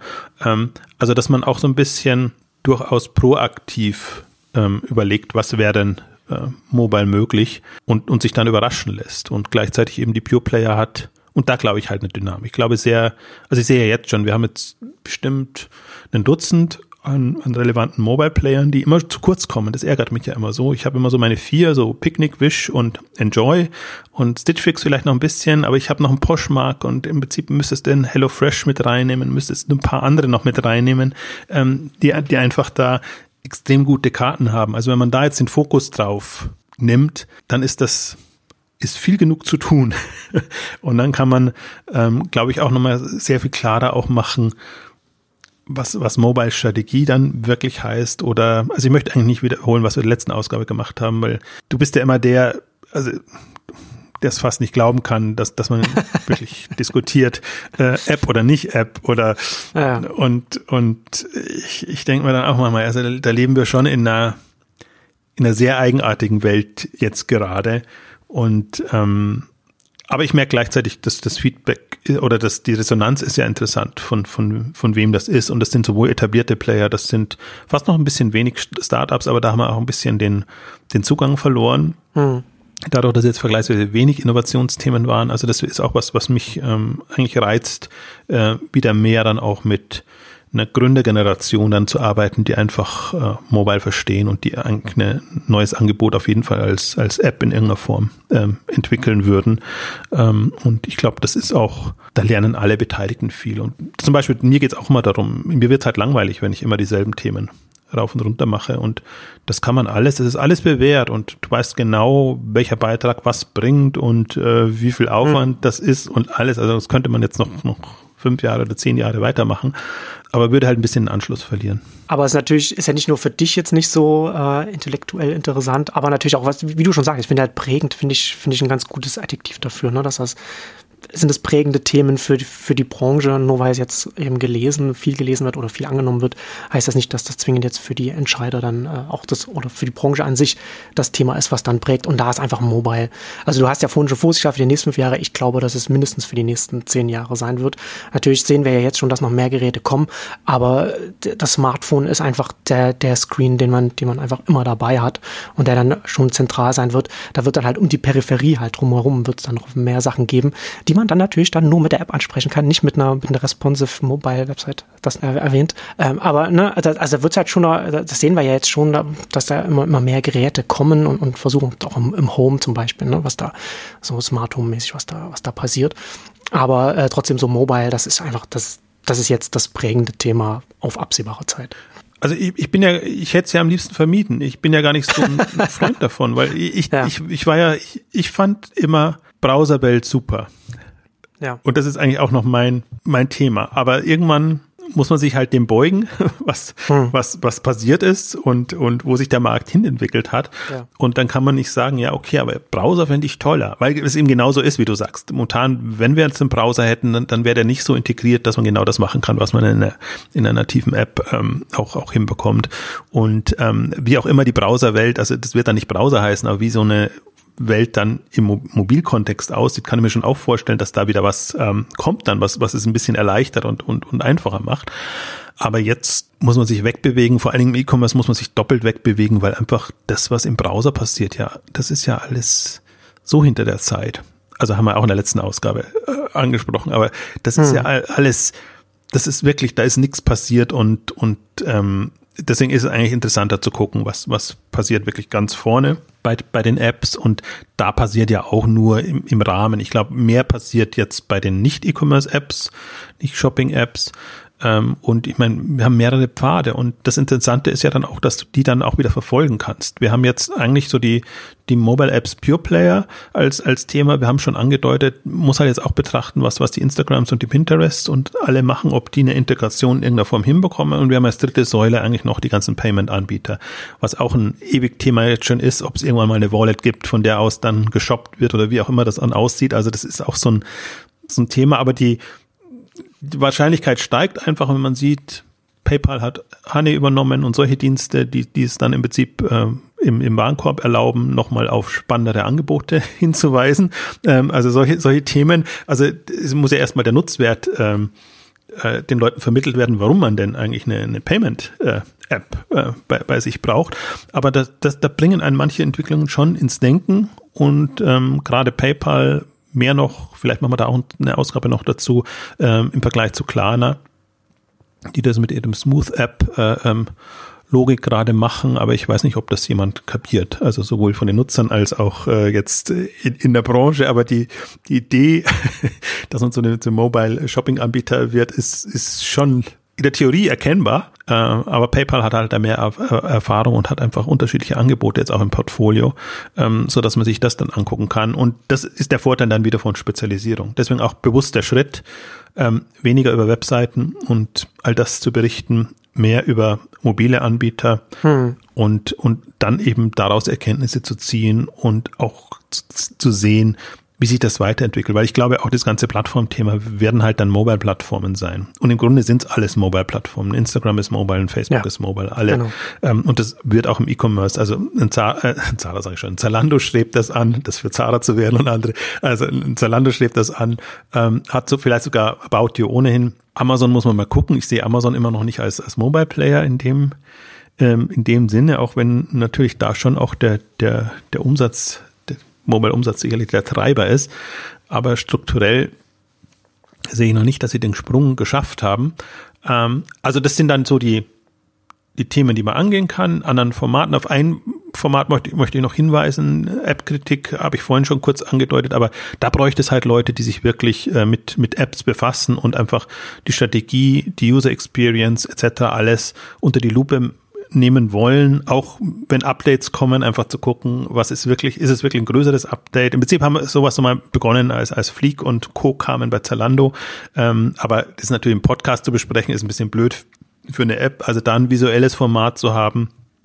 Und auch da haben sich jetzt ja einige etabliert. Und wir haben ohnehin mhm. seit dem Commerce-Kontext kein kein Videoformat äh, und das bietet sich als Thema so an. Und ich glaube, wenn da ein, ein paar Leute sich ähm, reinarbeiten und das kann, können, können mehrere sein, müssen sogar mehrere sein, glaube ich, weil man auch unterschiedliche ähm, Ansichten vertreten kann. Und es ist spannend, einfach dann zu sehen, wie der eine eine About You App bespricht, wie der andere der eine eine Wish-App oder die andere. Ich, würde mir sehr wünschen, dass gerade im, im Modebereich oder in den also nicht nur im Modebereich, aber generell auch Frauen da ähm, aktiv werden und ähm, das, das fehlt und die Erkenntnis oder einfach auch da ähm, also ich würde mir halt wünschen, dass das jemand ist, der mit einer Leidenschaft dabei ist.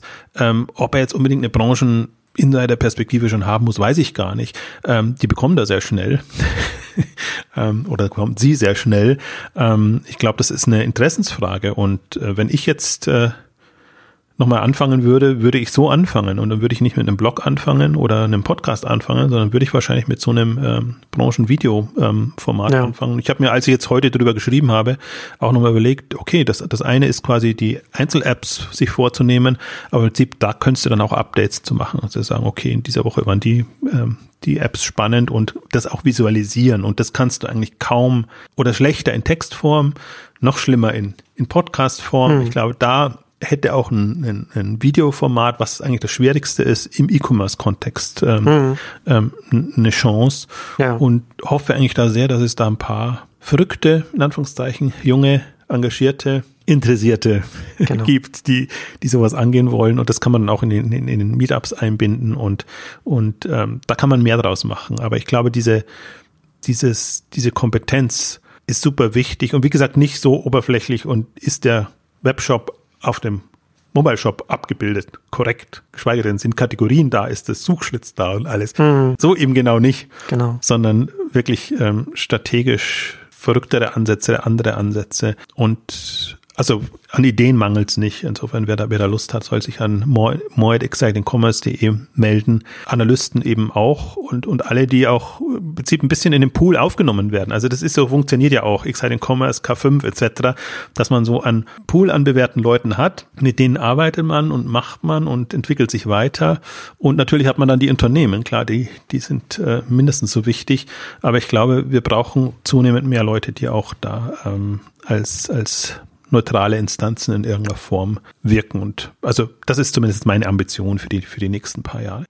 Ja, ich glaube, dass Aber, es da auch für, für interessierte Anwärter, Anwärterinnen da auch sehr viel Profilierungspotenzial gibt, gerade was du gesagt hast, mit dem Format und mit den, mit dem Thema, sich einfach auch die Handels-Apps anzuschauen, sodass man da einen Einblick bekommt, ohne dass man die jetzt wirklich konkret alle selbst benutzen muss. Das sollte man trotzdem machen, um sich das anzugucken, weil man, weil man auch selbst dann auch mal sowas sieht an den, an den Dynamiken, wie das dann alles funktioniert.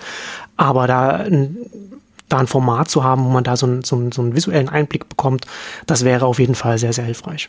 Kann man vielleicht, um, um aus unser beider Nähkästchen nochmal zu plaudern, ich meine, du bist ja auch nicht von heute auf morgen da gewesen, ich bin genauso hm. wenig von heute auf morgen da gewesen, aber irgendwann haben wir halt mal begonnen ja. und dann sind wir bei bestimmten Leuten auf Resonanz gestoßen und dann hat sich das so mit der Zeit entwickelt. Heute habe ich immer so das Gefühl, ist das Gefühl da, dass das nicht mehr möglich wäre. Aber ja. ich glaube eben, dass es jederzeit möglich wäre ja. mit jemandem, der irgendwie der was drauf hat oder einfach, wo man das Engagement und die Ambitionen auch äh, spürt, ähm, sehr schnell einfach da in Austausch tritt. Und ich finde es ja immer sehr interessant bei Neunetz, deine Podcast-Reihe ist ja fast so was, wo du dich ja mit anderen austauschst in irgendeiner Form. Ich bin dann zum Teil immer sehr erstaunt, so aus welchen Bereichen du dann jeweils dann Leute findest, aus dem, aus dem Erziehungsbereich, aus dem, aus dem Videobereich mit, mit, mit, mit ähm, Bernhard oder Bertram, habe ich Bertram, falsch gesagt. Bertram Google. Bertram mhm. Google. Und, und quasi, das sind ja genau die Leute, an die ich jetzt so denke, ja. die, die eigentlich Dinge, Entwicklungen tiefergehender beschreiben. Aber der Punkt ist, ist für mich nur, man wird ja nicht entdeckt und es ist auch nicht sowas, was, also ich glaube, jederzeit ist die Zeit reif, um, um, um da, wer, wer nach vorne geht, wird sehr schnell spüren, äh, also natürlich positiv wie negativ, aber äh, das Feedback hilft einem ja dann auch besser zu werden und, und sich dann entsprechend ähm, auszurichten. Aber ich möchte dann nur jeden motivieren und ich bin ohnehin ein Propagierer sehr eigentlich auch Freiberufler, unabhängige Leute, ähm, weil ich glaube, dass bringt einen letztendlich weiter. Als ja, das ist die beste Visitenkarte, die man haben kann. Ne? Wenn man dann, wenn man so inhaltlich öffentlich arbeitet, andere Leute auf einen stoßen können und, man sich vernetzen kann. Und das ist ja alle Leute, mit denen ich zusammenarbeite, äh, ob das, ob du das jetzt bist oder, oder wie du schon sagst, so Bertram oder, oder die anderen, ähm, da hat man sich halt über die Inhalte hat man sich online irgendwann gefunden, über übers Blog, über Twitter, äh, äh, wie auch immer. Ne? Heute, heute vielleicht jetzt mehr, würde man das mehr dann über YouTube und, und, und LinkedIn dann vielleicht finden oder wie auch immer. Aber die zugrunde liegende Dynamik ist die gleiche. Das Schwierige ist natürlich dann immer am Anfang erstmal, wenn man anfängt, Unbekanntes da hochzukommen. Aber deswegen ist ja gerade dein Angebot bei Exciting Commerce dann auch so attraktiv, wenn man da ja gleich so eine, so eine Rampe hat, wo man, wo man ein bisschen leichter hochkommen kann, wenn, wenn, wenn du das dann featuren kannst, wenn es den, den entsprechenden Standards entspricht. So ist gedacht. Ich meine, letztendlich habe ich auch davon profitiert. Damals Robert Basic war eigentlich so der, der zu der Zeit ähm, alle ähm, hochgebracht hat oder in irgendeiner Form gefeatured hat und wenn er nur darauf verlinkt hat oder sich lobend geäußert hat. Und ich glaube, das braucht halt dann schon immer Fürsprecher in irgendeiner Form. Ähm, und ach, da wollte ich noch darauf, hinweisen, weil wir ja ohnehin äh, mit, mit dem Meetup ähm, dort sind. Aber zum, zum Beispiel, wenn jetzt eine, eine Dennis Kallerhoff ähm, hat jetzt Commerce Operations als, als Newsletter, zweiwöchentlichen Newsletter wieder gestartet. Ähm, der ist jetzt noch mal nicht unabhängig, sondern Geschäftsführer von Shopping24, also findet die Zeit, um das zu machen und es ist einfach super spannend zu verfolgen, jemanden, der aus der Branche kommt, ähm, das, das voranzubringen. Wolfgang, La Wolfgang Larcher macht ähm, Beyond Commerce ähm, Logistik-Themen, ähm, also alles, was hinten raus ähm, passiert, ähm, versucht das jetzt ähm, auf die Beine zu stellen. Ähm, das sind aber fast schon Veteranen aus, aus der Branche heraus, mhm. die, die man lange kennt und, und die das machen. Nur, ich habe ohnehin gerade das Gefühl, jetzt gibt's wieder so ein paar, die auch, also im E-Commerce-Kontext, im anderen kann ich es gar nicht so einschätzen, da gibt's immer viel im Marketing und, und, und sonst wo, da, da wuselt's aus meiner Sicht immer, weil ich da nicht so tief drin bin. Aber jetzt im E-Commerce-Strategie-Kontext auch da sich unterschiedlichen Themen rauszugreifen. Das zeigt eigentlich schon, der eine macht, macht Operations, der andere macht Logistik-Themen ähm, und das sind ja auch alles Geschichten, die entweder im Umbruch sind oder wo man halt Operation im Online-Verständnis ein anderes hat. Ähm, also ich glaube, im, im, klassischen Konzern- oder Unternehmenskontext gibt es so einen, einen Operations-Block ja gar nicht, aber im, im, im Online-Bereich halt sehr, sehr gelernt und ähm, aber unterberichtet, unterentwickelt im Sinne, also unterentwickelt in, hm. in der Berichterstattung. So, so, so würde ich es mal formulieren. Ja. Deswegen ist das eine gute gute Nische für jemand, der sich ohnehin dafür interessiert. Und der macht auch alles mögliche jetzt Einschätzungen zu, zu Marketing-Themen, Google-Themen, Facebook-Themen. Hm. Also finde ich, finde ich spannend. Ja, solltest du vielleicht auf Exciting Commerce mal, mal so einen Hinweis machen, mal eine Übersicht machen, welche Newsletter, was man da alles noch so abonnieren, lesen kann. Das wäre, glaube ich, auch ganz hilfreich. Wollte ich, wollte ich ohnehin mal wieder machen. Aber wie gesagt, bei, bei, bei Dennis bietet sich jetzt dann an, weil wir da das erste Meetup äh, bei Shopping24 hm. haben. Fand ich auch gut, dass sich das dann so, so ergeben hat. Äh, nee, also genau in dem Kontext geht's mir jetzt dann auch, dass, dass man einfach wieder darauf hinweist und sagt, ähm, wir haben eigentlich jetzt wieder eine neue Welle oder das neue Jahrzehnt, sagen wir mal, bietet eine Chance. Und ich glaube auch, das ist nicht, man hat ja immer so ein Gefühl, ob das eine, ob das zäh wird oder ob wirklich so die Zeit reif ist für ein paar. Hm spannende neue Entwicklungen und ähm, jetzt aus meiner Sicht heraus schon, weil das ist jetzt das zweite Jahrzehnt, in dem man, dass man neu reingeht, also die Zehnerjahre ja auch, aber damals war wirklich an so einem Punkt, A, weil man erst, ich war erst fünf Jahre dabei, also da traut man sich noch nicht zu, jetzt einen Zehn-Jahres-Ausblick zu machen, wenn man gerade erst mal fünf gemacht ja. hat. Jetzt sind, sind wir zehn Jahre weiter, wissen, wie das gelaufen ist und, und sieht dann eigentlich schon, was jetzt da an Basis gelegt wurde, um, um nochmal die nächsten zehn Jahre sich ähm, anzugehen und zu überlegen. Und wenn man das ähm, begleiten kann, das macht ja eigentlich was, was, was den Spaß aus, dass man natürlich sagen kann, okay, da, da ist man an Themen dabei, die gerade passieren und man macht sich gemeinsam mit denen, die es entwickeln, Gedanken und, und, und überlegt sich, äh, äh, wo das hingehen könnte. Also insofern schon, schon spannende Zeiten und das ist auch für mich der Grund und der Reiz, das zu machen. Aber wir wollten jetzt, wollte jetzt bewusst, vielleicht kannst du es nicht so direkt machen, aber ich wollte noch mal darauf hinweisen, weil bei Neunetz bist du ja auch gerade in der Umbruchphase und hast jetzt Neunetz Nexus, hast du es genannt, als Dienst oder Weiterentwicklung gestartet. Vielleicht sagst du da noch ein, zwei Worte dazu, äh, was du da mit planst. Genau, äh, nennt Neunetz.com, mein Blog mache ich jetzt auch, hatte ich ja vorhin schon erwähnt, seit 13 Jahren, vor kurzem ist das Jubiläum. Nicht ganz so lange wie du, ich glaube, du hast irgendwie zwei Jahre vor mir gestartet, oder äh, ungefähr so in dem, in dem Dreh. Ähm, und habe jetzt ja auch immer, wie du schon sagst, über, über die Jahre hin auch immer ähm, auch die Strategien analysiert und so weiter und da auch, und ich arbeite ja auch als Analyst und da von, von nämlich publizierend tätig und äh, Vorträge auf Konferenzen, Tagungen, Workshops und so weiter. Und das hat aber durch den, und das ist sozusagen dann auch, was ich vorhin auch schon sagte, ne, das unserem Blog äh, sehr, sind sehr gut als eine Visitenkarte, weil die ganzen Aufträge, die ich jetzt in den letzten 10, 12, 13 Jahren bekommen habe, sind indirekt immer über das Blog gekommen und über die, über die Bekanntheit, die ich damit, erlangt habe. Frühzeitig dann auch von Fachredakteuren gelesen, ne, aber man auch früh bei dem Thema digital und Wirtschaft, war früh dabei, damals hatte man konnte man das alles in einer halben Stunde, hatte man dann die ganzen News gelesen, hatte TechCrunch gerade erst angefangen äh, einen Post pro Tag gehabt und, das war bei den anderen Tech-Blogs nicht anders in englischsprachigen. Das ist ja heutzutage äh, ganz, ganz anders, was da ist, was sich da entwickelt hat. Und das hat aber dann diese, diese, diese indirekte Finanzierung, sage ich jetzt mal, hatte so ein bisschen so den, den Effekt gehabt, dass man das natürlich nicht so kontinuierlich dann äh, äh immer, immer weiter betreiben konnte. Und da war schon seit längerer Zeit war mein Plan, da letzten Endes einen, einen Mitgliederbereich aufzubauen, bei dem man dann nochmal zusätzliche Sachen Sachen anbieten kann, äh, um das, um zum einen die Arbeit zu refinanzieren, um zum anderen aber auch noch mehr anbieten zu können. Äh, das, was sich auch nicht mit Werbung finanzieren lässt, in, in dem so Strategiethemen auf, auf dem, bei, bei den Themen, die ich mache. Ich hatte zwar immer mal ab und zu mal ein paar Werbesponsoren, aber das, das, das ist, funktioniert da als Erlösmodell. Da in dem Falle dann nicht. Und ich habe auch immer wieder, immer wieder gehört von zum Teil auch von Agenturen und Unternehmen. Das ist immer ganz interessant, weil wir darüber reden, wie die Dynamiken jetzt sind und wie sich das alles so entwickelt, dass von ganz vielen Seiten auch immer so dieses, dass, äh, dass der Wille und, und auch, auch so ein bisschen der Druck aus der Wirtschaft immer zur Weiterbildung auch immer so da ist. Ne? Dass man halt immer so ein bisschen, irgendwie muss man auf, auf dem neuesten Stand bleiben, so Seminare immer ganz, auch, ganz, auch wenn sie ganz tief in ein Thema reingehen, immer schnell, immer ausverkauft. Und natürlich ist das, ist das auch naheliegend, weil wir uns äh, äh, als Gesellschaft, aber auch als Wirtschaft an ganz vielen, vielen Stellen weiterentwickeln. Nicht nur an einer Stelle, die sich verändert, sondern, sondern ganz viele bewegliche Teile. Und deswegen hat man ganz schnell das Gefühl, dass man so diesen Überblick verliert oder nicht mehr auf dem Laufenden bleibt, nicht mehr dran bleibt. Und ich habe mir lange auch Gedanken gemacht, was jetzt so mein Alleinstellungsmerkmal bei Neunetz.com so ein bisschen ist oder von, von mir aus auch als Person. Und ich bin da so ein bisschen zu den Ergebnissen gekommen, dass ich natürlich zum einen äh, tief in die Strategiethemen auch mal reingehe und Plattformthemen ja auch schon früher mal gemacht habe.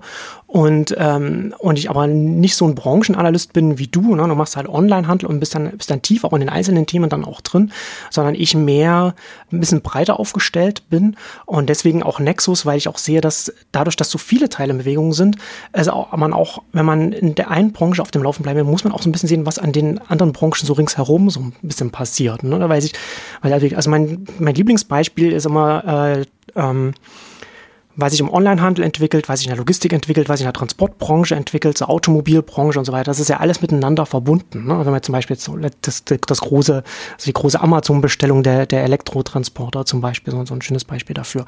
Und da ist es einfach für, für ganz viele Menschen oder für, für Mitarbeiter, professionelle Arbeiter in, in den Branchen ähm, sinnvoll, da auch irgendwas zu haben, wo man da auf dem Laufen bleiben kann, wo man so ein bisschen ein Gefühl dafür bekommt, wo sich Sachen hinentwickelt. Und ich mache mit Nexus, ähm, würde es jetzt zum Start erstmal einen wöchentlichen Newsletter geben, in dem ich da äh, verschiedene Themenstränge, die ich sowieso im Blog auch mache, da auch nochmal aufgreife und da auch nochmal ein größeres Bild nochmal machen kann, auch klein und gleichzeitig kleinteiliger reingehen kann, weil man auch auf Sachen hinweisen kann und das alles so ein bisschen in Kontext setzen kann, was sich entwickelt. Also sind die Themenstränge, sind dann natürlich dann so Big Tech, Plattform, Plattformdynamiken auch immer, immer mit drin, Marktplätze natürlich, so, auch so der Onlinehandel.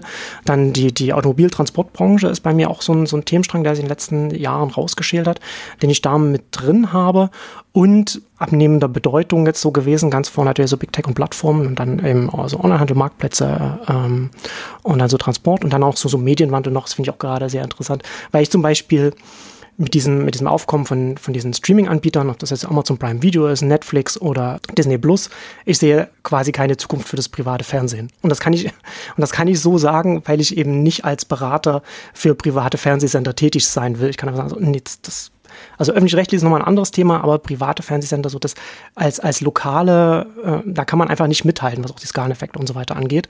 Und das sind so die Themen, die dann so in, dem Newsletter dann immer wöchentlich dann mit behandelt werden. Und dann wird es äh, jeden Monat, immer zum ersten des Monats, gibt es nochmal eine tiefergehende Analyse, wo ich dann nochmal tiefer reingehen kann. Also zum Beispiel so äh, Themen, die geplant sind, so Plattformen, zweiseitige Märkte da nochmal reingehen, Netzwerkeffekte nochmal ganz konkret, wie die sich unterscheiden. Das ist so Netzwerkeffekte bei einem, bei einem Twitter und bei einem, bei einem Amazon und bei einem Facebook sind ja nicht, ist ja nicht alles gleich, ist ja ganz unterschiedlich und hat unterschiedliche Auswirkungen, unterschiedliche Bedeutungen, wie man da rangehen kann.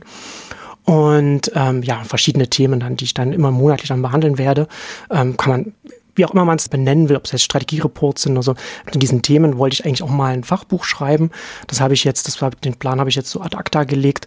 Und das ist jetzt mehr so, dass ich jetzt so kontinuierlich quasi jeden Monat ein hochaktuelles Kapitel meines Fachbuchs dann den, den Mitgliedern quasi bereitstelle, wenn man es so sehen will. Ne? Also das ist auch mal hinkt wie, wie, wie jede Analogie oder jedes Bild so ein bisschen, aber um, um sich da so ein bisschen vorzustellen, dass man, dass man da auch, dass ich da auch die Möglichkeit habe, nochmal ein bisschen ausführlicher und, und, und tiefer auch reinzugehen, auch mehr mich in die Themen reinzuarbeiten und die auszuarbeiten, als ich das jetzt sonst anders machen könnte, weil das eben dann von den Mitgliedern refinanziert wird. Und dann gibt es natürlich auch noch ein Forum, wo man sich dann auch noch austauschen kann. Privates Forum, also nur für die Mitglieder, mit denen, mit denen ich und die Mitglieder unter sich dann austauschen können. Und ähm, ja, und das ist dann ein Bezahlangebot, kostet 7 Euro im Monat oder 70 Euro im Jahr. Äh, und man kann natürlich auch, es gibt auch noch einen Unterstützer. Äh, Plan, wo man, man bekommt bei allen das gleiche, sind unterschiedliche Preispunkte, aber man kann auch noch ein bisschen mehr bezahlen, wenn man findet, jetzt Neunetz.com macht das so gut oder, oder ich bin als öffentliche Stimme wichtig für den Diskurs, kann man da auch noch mehr ausgeben, wenn man das, wenn man das möchte. Ja, ist ja immer die Frage, wie man das äh, bepreist. Genau. Ähm, um es vernünftig hinzubekommen. Also auf jeden Fall auch mehr, mehr Stoff dann letztendlich, weil letztendlich vergleichsweise wenig von dir auch online passiert. Oder es ist halt immer eine Zeitfrage. Zeit und, und, und dann, dann Output-Frage letztendlich. Das möchte ich halt mehr haben. Ne? Das, das, das also ein bisschen, dass, dass ich da die Zeit mehr bekommen, mehr online zu machen. Also zum einen für die Mitglieder und zum anderen natürlich dann auch öffentlich, weil man damit dann eben auch das finanziert, was, was bei dem, was ich bei meinen Podcasts mache und was ich dann auch auf Neunetz.com dann äh, publiziere. Weil ich gerade auch nach wie vor finde, dass äh, in, in, der, in der deutschen Debatte, im deutschen Diskurs ganz viele Perspektiven einfach, einfach fehlen, einfach nicht, nicht vorkommen. Ähm, und, und diese Plattformthemen, äh, das ist ja jetzt, das war ja äh, Ende der Nullerjahre war das ein Randthema und jetzt ist es ja in der Mitte der Gesellschaft angekommen. Das ist ein ganz wichtiges Thema. Und ganz viele Sachen, gerade was auch was, was so Regulierung angeht, fällt einfach ganz oft hinten runter. Ne? Wenn man dann sagt, na, dann soll halt YouTube jemanden hinsetzen, der sich jedes Video anguckt oder, oder Facebook, der kann sich nicht jedes Status-Update anguckt, vorher, bevor es veröffentlicht wird oder so etwas. Also das sind ja, das sind ja konkrete äh, Vorschläge, ohne dass jemand die Hände über den Kopf zusammenschlägt und sagt, ja, aber dann funktioniert es ja nicht mehr wenn es irgendwie ein oder zwei Tage dauert, bis das dann mal veröffentlicht wird, dann ist es ja was ganz anderes. Und das würde, das hat ja eine Auswirkung auf das ganze Internet, auf die ganze Wirtschaft, auch auf, auch auf Marktplätze und den Onlinehandel und so weiter. Je nachdem, wie also der Regulierungsrahmen ist. Und da sehe ich schon auch einen Bedarf in, in, in der Öffentlichkeit in der Deutschen, dass, dass da andere Stimmen sind. Und was du schon vorhin schon gesagt hattest, ne? wenn, wenn, wenn du als Berater tätig bist, dann gibt es einfach Perspektiven, die du so nicht sagen kannst, ohne deinem eigenen Geschäft zu schaden. Und deswegen, Beratung war nie bei, bei mir nie an erster Stelle gestanden oder weit vorne gestanden, war immer ein Teil, aber eher weiter hinten. Und ich würde es eher noch weiter nach hinten oder ganz rausnehmen und, und das ist halt so ein Weg dahin. Ja, ist ja bei mir ähnlich gegangen. Also ich werde immer noch als Berater äh, äh teilweise betituliert und mache das aber schon seit Ewigkeiten nicht mehr. Auch, auch, auch A, weil es keinen Spaß macht, B, weil es Beratungsprojekte gar nicht mein mein Thema sind, ähm, weil mich das so sehr rausbringen würde und auch äh, zeitlich in Versuch bringen würde. Ich glaube, da muss das jeder sein, ja. sein eigenes Modell finden, aber ich bin definitiv bei dir. Also es gibt immer noch zu wenige, auch in dem ganzen Bereich, die diese Themen beackern. Also inzwischen gibt es im, im, politischen Bereich so ein paar, in den Parteien haben sich ein paar rauskristallisiert, die so ein bisschen mitdenken und das machen. Das merkt man aber dann immer nur dann, wenn irgendwie ein Thema wieder hochkocht. Hm. Und, und ähm, also es gibt schon sehr verteilt äh, die, die Themen, aber ähm, da das die Klassenmedien nicht, nicht abdecken, weder ganz klassisch noch Fachmedien, muss das im Prinzip aus den ähm, von den Leuten kommen, die, die es auch letztendlich äh, ähm, vorantreiben oder, oder einfach mit Interesse verfolgen. Das ist, hat ja auch keinen Sinn. Ist ja auch ganz schwierig, sich da eine neutrale Position zu bilden, sondern man muss, hm. wie du es vorhin beschrieben hast, mit Prämissen rangehen und dann das vorantreiben. Also wenn man es jetzt mal ganz plump sagt, es geht so ein bisschen, also ich möchte jetzt nicht, gar nicht äh, unterstellen irgendwie, äh, äh Richtung Strategery kennt man aber zumindest als äh, von, von Ben Thompson ähm, als, als mitführendes im englischsprachigen Bereich, der sich ja also der auch ein ähnliches Modell hat, aber der sich ja enormen Aufwand macht, äh, wenn ich das sehe. Ich glaube, da kommen täglich ja äh, ähm, hm, Updates ja, und ja. News. Er nennt, es, er nennt es Daily Update, aber es, es kommt äh, dreimal die Woche. Also es gibt drei, ah, okay. drei Daily Updates in Anführungszeichen. Also waren mal vier, weil er macht halt jeden Tag, hat er äh, was veröffentlicht und da hat er seinen, seinen wöchentlichen Artikel, der, der öffentlich ist, also seinen wöchentlichen. Äh, und dann an den, an den anderen vier Werktagen kam früher mal eine E-Mail und irgendwann hat er das äh, zurückgefahren auf drei die Woche. Und Freitag ist dann sozusagen sein, sein Day off, beziehungsweise der Tag, an dem er dann in der Regel dann seinen Podcast dann veröffentlicht. Also ist, ist eben auch aufwendig und deswegen, deswegen wollten wir darauf hinweisen, also auch, auch wöchentlich oder, oder äh, das ist alles schon ähm, nicht ohne, äh, weil es ja nicht nur um das Schreiben geht, sondern ähm, ja. braucht ja ein bisschen Zeit, um das äh, zu verfolgen, zu überlegen, einzuordnen, auszuwählen. Genau. Ähm, also bin sehr gespannt und äh, interessant, ja, weil, weil ich habe ohnehin das Gefühl, so alle sind gerade so ein bisschen äh, überlegen, wie es nächstes Jahr weitergeht. Man hat jetzt bei, bei Online-Marketing-Rockstars hat man gesehen, die haben Good School ähm, übernommen, also gehen mehr dann in den Bildungs Bildungsbereich und diese Themen rein, überlegen mhm. auch, wie sie andere und mehr Veranstaltungen machen. Also ist ja durchaus einiges entstanden jetzt auch in den, in den letzten äh, Jahren. Und ähm, ich möchte nur immer wieder darauf hinweisen, auch wenn wir jetzt alle vermeintlich groß sind oder bekannt sind oder Namen haben, so wie Unternehmen und, und neue Konzepte sehr schnell hochkommen können, können auch Personen sehr schnell hochkommen. Ja. Und das soll nicht das entmutigende Moment sein. Die große Herausforderung sehe ich immer, dass man bei der Sache bleibt und so ein Ding durchzieht und auch wirklich am Thema bleibt und das konsequent vorantreibt. Und natürlich, man sollte nicht glauben, dass man von heute auf morgen es wird, aber wenn man das drei, vier, fünf, sechs Monate, ein Jahr, zwei, fünf Jahre durchhält, also früher oder später kommt der Durchbruch, aber der kommt eigentlich eher, wenn man wirklich spannende Themen hat, früher. Ähm, deswegen das schon nochmal als motivierendes Moment. Und ich glaube auch, wir brauchen es. Lass uns uns dabei grob äh, beenden. Haben jetzt ohnehin ein bisschen, bisschen überzogen, aber hat sich vielleicht angeboten. War eher so ein bisschen eine Insider-Ausgabe heute. Genau. Und damit kommen wir zum Ende unserem großen 20er Jahre Ausblick. Vielen Dank fürs Zuhören und bis zum nächsten Mal. Tschüss. Tschüss.